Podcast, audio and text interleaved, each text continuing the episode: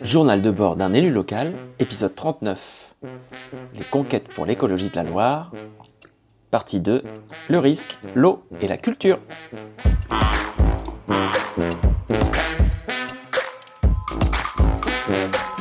Bonjour Nico. Salut Gaël. Euh, on va continuer un petit peu ce bilan. Ouais. Euh, C'est pas vraiment un bilan. Euh, non, c'est ce une avancée. On Ouais. a un, un point d'état des lieux sur les avancées. Exactement, de, de- un petit peu de, de ce qui a pu se passer euh, depuis le début du podcast, Ouais. Euh, parce que ça fait un an qu'on enregistre le podcast. Donc on a, dans l'épisode précédent, on a parlé plutôt nature et puis biodiversité, Ouais. en se concentrant autour de la Loire. Raconte-nous un petit peu les, les avancées au niveau des digues euh, de, Alors, de, de Blois. Su- Sur la Loire, donc, on, on peut dire qu'il y a deux sur, sur la GMAPI, la gestion des milieux aquatiques et la prévention des inondations. Ah, je on me a- souviens bien, on a fait un, tout un épisode dessus. il y a deux grands, il y a deux choses qui ont avancé. Sur les digues de Loire qui nous sont rétrocédées par l'État, euh, sans que l'État nous donne euh, des moyens, fin- les moyens financiers et humains euh, qu'il y dédiait jusque-là, on a décidé de, de lancer une étude juridique. Euh, C'est-à-dire que les différentes collectivités, depuis Angers jusqu'à Blois, se sont mises toutes ensemble. On s'est mis tous ensemble pour faire une, pour faire une étude juridique et contester euh, la convention qui nous est proposée par l'État.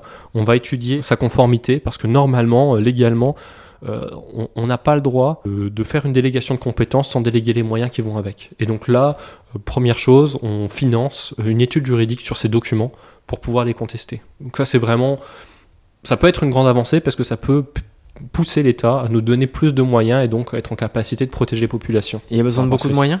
Là, euh, il y a eu pour plusieurs centaines de milliers d'euros, euh, juste pour euh, reprendre les digues autour de Vienne. Là, il y a des digues qui sont en, en assez mauvais état. Il y a plein d'autres digues qui, qui- qui mériteraient d'être renforcées. C'est, euh, ça peut être plusieurs millions d'euros. quoi. Et euh, rappelle-nous euh, rapi- rapidement, elle, elle, elle protège des inondations euh, ces digues. Voilà, c'est Euh, Bah, le risque, c'est les risques, c'est rupture de digue. Si c'est mal entretenu ou que c'est pas réparé là où, où il y a eu un mauvais entretien les dernières années, le risque c'est que le jour d'une grosse inondation, on ait une rupture de digue. Et sur la GEMAPI, l'autre l'autre gros enjeu, euh, ça a été de maintenir, voire de renforcer un peu les moyens au syndicat de bassin. Nous, on a trois grands cours d'eau euh, qui se jettent dans la Loire. Le Beuvron-Cosson, c'est un seul syndicat de bassin. Euh, la Masse, qui passe sur notre territoire et puis qui se jette plutôt au niveau d'Amboise. Et puis le dernier, c'est la 6. Euh, et donc sur ces trois syndicats de bassin, ce qui est assez déprimant, c'est quand tu regardes les qualités de l'eau, elles sont quand même très mauvaises. Il faut euh, maintenir les, moyens de faire euh, du reméandrage et, d'améliorer la qualité de ces eaux. Donc ça, c'est ce qu'on a obtenu. Et puis, on va avoir des révisions de contrats de bassin.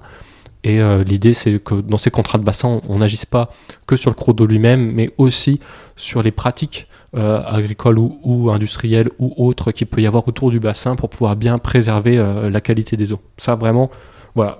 Donc là, ce sont des études bilan. qui va. Ça, c'est plus euh, des avancées sur euh, des budgets, en fait, mais il y a beaucoup de choses qui passent par là, dans, dans- dans- dans- dans notre capacité à pouvoir protéger euh, ce bien très précieux qui est l'eau. Là, c'est un peu un petit bilan sur, sur, sur l'eau et les inondations. Ouais. Et puis, si on parle plus vraiment paysage, sur au regard sur Loire, donc là, ça va être. c'est plus. là, on est plus sur une politique de valorisation de, de- de ce bien commun, de ce patrimoine commun de, de notre rivière Loire. On- si on a un des sites les plus touristiques euh, en France, c'est quand même beaucoup grâce à la Loire euh, et à ce fleuve euh, qui a une dimension sauvage. Alors il est endigué, mais, mais en son cœur, on a quand même énormément d'espèces sauvages. Il y a deux grands sites qu'on a, a retenus avec la mission Val-de-Loire UNESCO, qui, qui- fait le classement UNESCO, et qu'on souhaite aménager et valoriser. Il y a les rives de Vienne, et puis il y a la confluence de Beuvron et la Loire. Dont on avait parlé aussi la dernière dont on fois. avait parlé sur un épisode. Oui, Voilà. absolument. Donc voilà, et ben, je, je voulais, je voulais te faire un petit point d'avancement sur, euh, sur ce projet-là, parce qu'en fait, on a, on, on a euh, regroupé à deux reprises euh, ces groupes de travail un petit peu démocratiques on- dont je t'avais parlé, qui regroupent des citoyens, des riverains, des scientifiques, par, écologues, personnes qui, archéologues ou autres, et puis euh, des euh, gens de la culture, par exemple à Allogrin ou des, des- voilà, la scène nationale de Blois ou, ou d'autres personnes de la culture comme ça.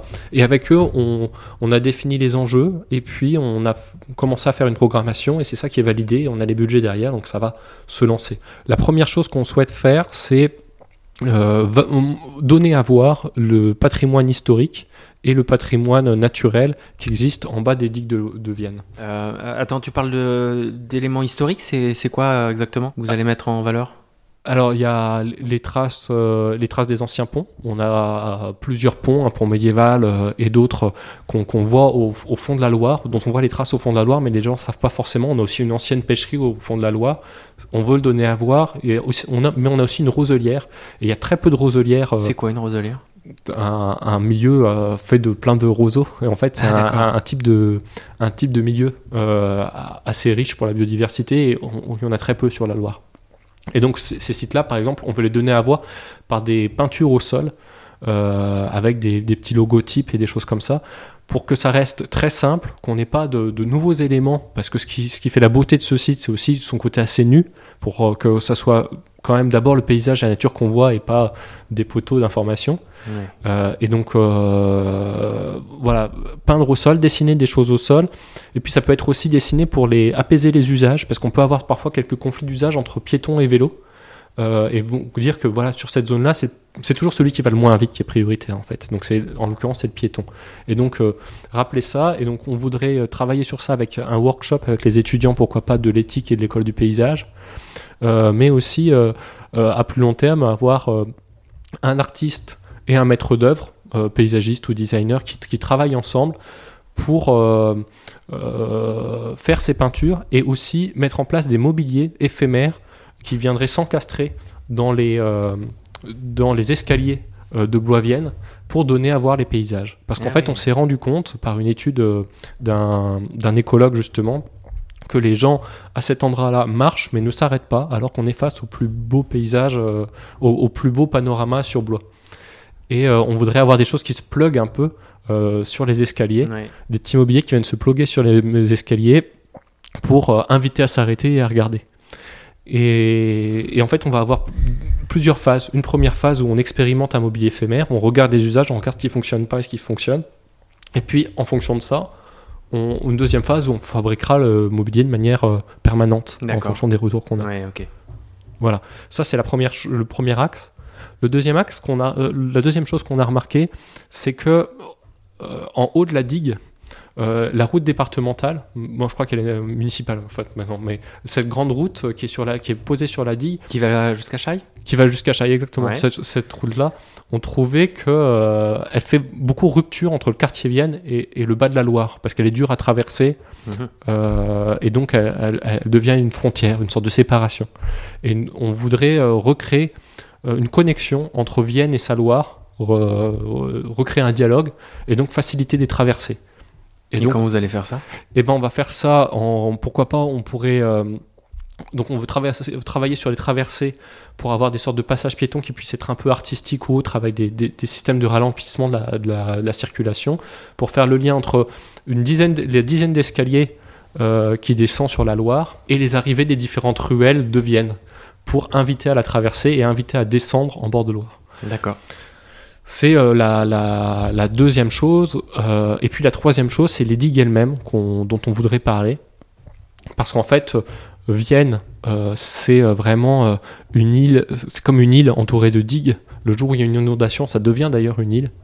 Euh, et on voudrait parler de, de ce rapport à la Loire, de, ce, de, de ce quartier endigué. Et pour ça, on pensait plus, à plusieurs choses. Des choses de court terme, euh, du type euh, faire un trail urbain sur les digues pour euh, les donner à voir. T'as dit un trail urbain? Un trail, un trail, un- une une, course? une course. Ouais. Organiser une course sur les digues pour donner, pour faire connaître ces digues et puis par des événements éphémères. Pourquoi pas avoir un jour un exercice de fermeture des digues où on coupe la circulation, on ferme les digues et on, on- on montre en exercice ce que ça donne que de fermer les digues pour vraiment se rendre compte de cet effet de, de forteresse. Et puis avoir aussi, pourquoi pas, des, des- des événements culturels. Euh, là, Logrin nous avait parlé justement, euh, on parlait des mobiliers face à la Loire, des bancs face à la Loire. Ils, vont programmer un spectacle autour du banc et qui sera dans l'espace public. Donc ça, c'est vraiment sur la partie valorisée par la culture. Et puis l'autre élément qu'on voulait mettre en valeur, c'était le rapport entre le fleuve et la nourriture, parce que et l'alimentation, parce qu'en fait, on, a beaucoup de maraîchers qui sont installés en Vienne. Euh, euh, et, historiquement, voilà, c'est des terres assez riches, mais parce qu'il y a la Loire à côté. Et on voudrait faire euh, organiser un projet qui s'appelle Cucine avec une, artiste qui pendant un an va récupérer les témoignages des différentes recettes des gens, des différents quartiers de, la ville. et puis à la fin faire un grand repas festif où on invite tout le monde en bord de Loire pour, pour partager un repas et, et, recréer de, l'humain euh, dans ces moments justement de Covid où on a tendance à, où, ça nous manque, j'ai envie de dire. Et mhm. euh, voilà, ça peut être aussi euh, un bon prétexte de parler alimentation Loire, mais recréer aussi du lien entre, entre les gens. Ah, c'est marrant parce que ça, au final, dans, dans, tous ces différents projets, il y a, il y a des valorisations qui sont assez différentes euh, et euh, c'est intéressant de voir le côté culturel ou, ou justement euh, essayer de ramener de, l'humain et du collectif. Tu voulais, j'aimerais bien que tu essayes de, conclure. il me semble que vous avez, vous voulez candidater à un Grand Prix pour le paysage. Est-ce que tu voudrais essayer de conclure là-dessus? Ouais. Alors donc. Là, je te le disais, il y a ce site-là, il va y avoir le deuxième site qui sera Candé, qui sera aménagé. On parlera du coup de la programmation dans un autre épisode. Oui. Euh, mais euh, ce qu'on voit, c'est que euh, le paysage, depuis plusieurs années, c'est quelque chose d'assez fort dans les politiques publiques de notre agglomération. Et c'est rare en fait. D'habitude, ça, c'est pas quelque chose qui est, fortement porté politiquement. Et ça, ça, nous singularise aussi. Ça, singularise nos politiques publiques.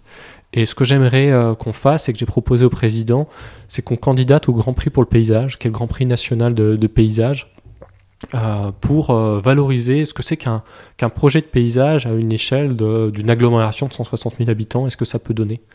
voilà, parce que l'éco-pâturage, les fenêtres sur Loire, les aménagements de grands sites, euh, les, rues plantées dans, les 40 bourgs de, de l'agglomération, tout ça, c'est né d'un plan de paysage qui avait été euh, écrit et proposé par un paysagiste euh, qui a fait un diagnostic et qui nous a inspiré. Et puis au fur et à mesure des années, tout est en train de se mettre en place et là, ça s'accélère.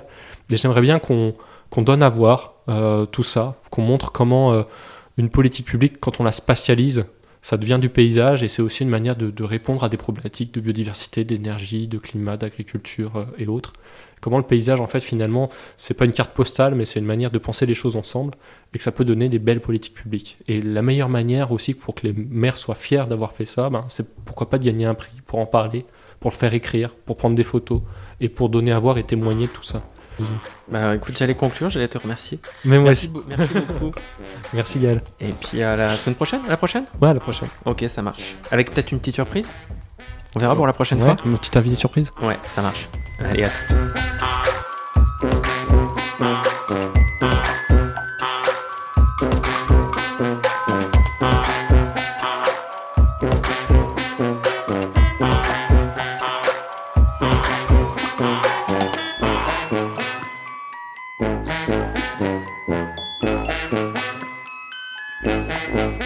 suis Nicolas et c'est mon premier mandat. Par ce podcast, je veux faire un journal qui témoigne de ma vie politique au fur et à mesure que je l'explore.